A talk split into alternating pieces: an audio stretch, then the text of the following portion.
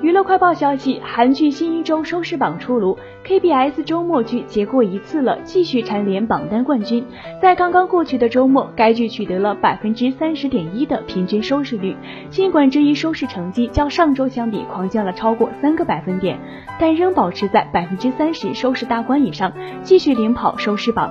奇幻爱情喜剧《他就是那家伙》收视回升，凭借平均收视率方面百分之零点二的增长，将榜位从榜单第九位提升到本周的第六位，有较大的飞跃。MBC 月火剧《食药鱼饭》连续第三周出现收视下跌，百分之二点七的平均收视率，较上周有百分之零点一的下降。但由于本周榜单上作品收视成绩相近，该剧的榜位却上升一位，本周位列第七。